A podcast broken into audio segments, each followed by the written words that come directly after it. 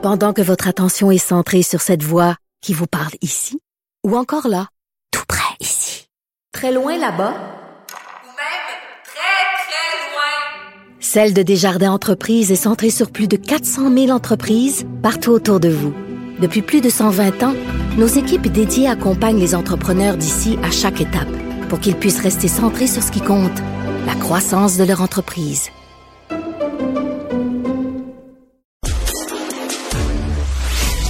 Savoir et comprendre l'actualité. Alexandre Morand-Villouellette. Bon. J'ai mon réélien euh, maison. C'est vrai. Alexandre. Bonjour. Salut. Tu vois, Euh, ça, c'est une théorie du complot que j'aurais aimé couvrir en direct. Je suis un peu trop jeune, malheureusement. Pour Raël? Ouais. Ah, il va en avoir d'autres. Oh, oh, il y en a déjà Ouais. d'autres. Mais allez voir ça sur pas. vrai. là, le documentaire, c'est euh, diffusé. Moi, je vais, je vais y aller. J'ai hâte d'écouter tout ça. Alors, euh, tes nouvelles, ça ressemble à quoi, toi? Ben là, il y a un archevêque de Québec, hein, Gérald Cyprien Lacroix, qui est nommé au Vatican, va entrer dans le conseil des cardinaux Ça, euh, du L'Infokin me l'a Saint-Siège. dit tantôt. Il te l'a dit. Bon, ben, regarde, hey, on de skip. nouveau? J'ai tellement d'affaires de Euh, nouveau. donc, euh, Ouais, ça, là, c'est un peu plus euh, terrible, ouais. Benoît. On parlait hier de cette histoire-là d'une mère qui a tué son enfant Ah. de 80 coups de couteau après avoir fait une psychose toxique. Il y a un autre cas aujourd'hui dans lequel un autre homme plaide coupable, Pascal Arsenault, 50 ans, qui a plaidé à une accusation d'homicide involontaire, pourrait écoper de 8 ans de prison pour avoir tué sa conjointe le 31 mars 2022 à Sainte-Agathe-des-Monts, donc il y a un peu moins d'un an dans les Laurentides. Elle avait pris deux couteaux de cuisine, était montée à l'étage, avait poignardé à neuf reprises sa conjointe d'une douzaine d'années, puis avait mis feu à la maison. Les policiers qui l'avaient trouvé là, à terre, couché dans la neige, avec un couteau dans les mains, en regardant la maison brûler. Et il s'était jamais caché d'avoir accompli le geste. À ce moment-là, il avait consommé du crack en grande quantité. Lui qui avait fait une rechute, qu'on avait consommé dans sa jeunesse, mais qui était retombé depuis déjà le début de l'année. Et ce qui est spécial, c'est que dans les mois qui ont mené jusqu'au meurtre, eh bien, il y a une, douzaine de reprises, les policiers sont venus intervenir sur l'homme. Il a été hospitalisé huit fois différentes pour des psychoses puis des incidents dans lesquels il délirait complètement, mais on ne l'a jamais arrêté, détenu officiellement au travers de tout ça. Des incidents, le Benoît, qui s'étirent du 14 octobre 2021 jusque finalement au soir du meurtre, le 31 mars 2022. Deux jours avant, là, il avait consommé, il s'était fait taiser dehors, pas de chandail.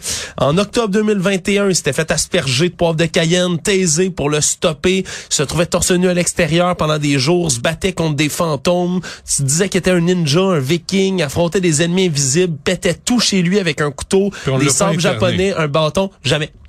Jamais cet homme-là a été interné, hospitalisé huit fois, mais comme il n'y avait pas de menace à ce moment-là, direct, disait-on, pour sa conjointe, Ouais, ouais. on disait que c'est un état mental perturbé et désorganisé, alors que M. Arsenault, lui, disait entendre la voix du Christ et affronter, comme je le disais, des ennemis en tant qu'un ninja ou un viking. Et finalement, il aura tué sa conjointe au terme de tout ça. Donc, un deuxième cas d'espèce de psychose toxique, de délire causé par la drogue qui mène à un meurtre.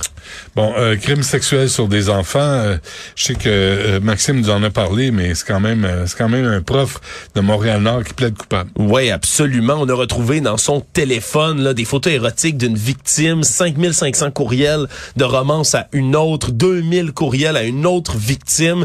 Donc Blanchette, lui, 28 ans, a donc plaidé coupable ce matin une kyrielle d'accusations, exploitation sexuelle, contact sexuel sur une mineure de moins de 16 ans, possession de pornographie juvénile également, donc des crimes qui ont commencé en 2017 et qui ont heureusement été stoppés au moment où on a fini par 28 arrêter ans. cet homme-là. 28 ans. Productif. Exact. Euh, et raté à la SAQ, euh, le psychodrame continue? Ouais, le psychodrame continue, puis évidemment, plus les jours vont avancer, Benoît, sans qu'on règle cette, euh, cette crise-là, plus il va y avoir de cas qui vont émerger comme celui-là dans les médias. Celui de Jonathan Bolduc, 46 ans, de Trois-Rivières. Lui et sa fille partagent, là, une fille de 18 ans, un véhicule ensemble là, dans la vie de tous les jours, l'utilisent se rendre à l'école, au travail, etc.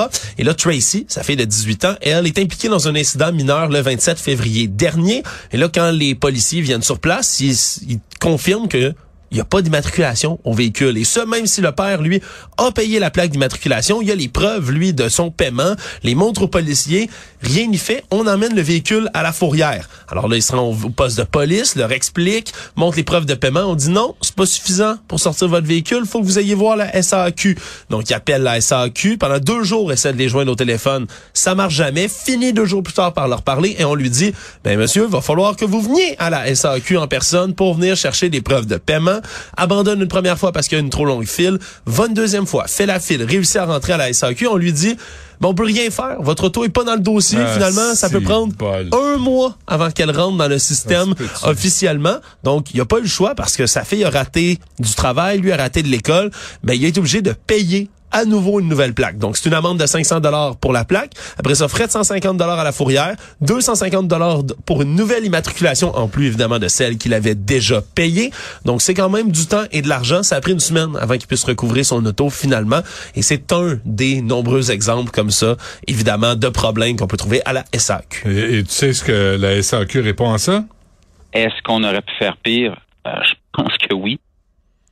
Ça, c'est c'est rassurant, tout ça. c'est débile. Ça a été quoi? Deux mois sans votre voiture, C'est monsieur. débile. Trois mois qui dit mieux. crisserait tout ce monde-là dehors, là. toute la gang, là. tous les cadres, là, le, le, le, le monsieur Marcelet, les vice-présidents, là, dehors, toute la gang.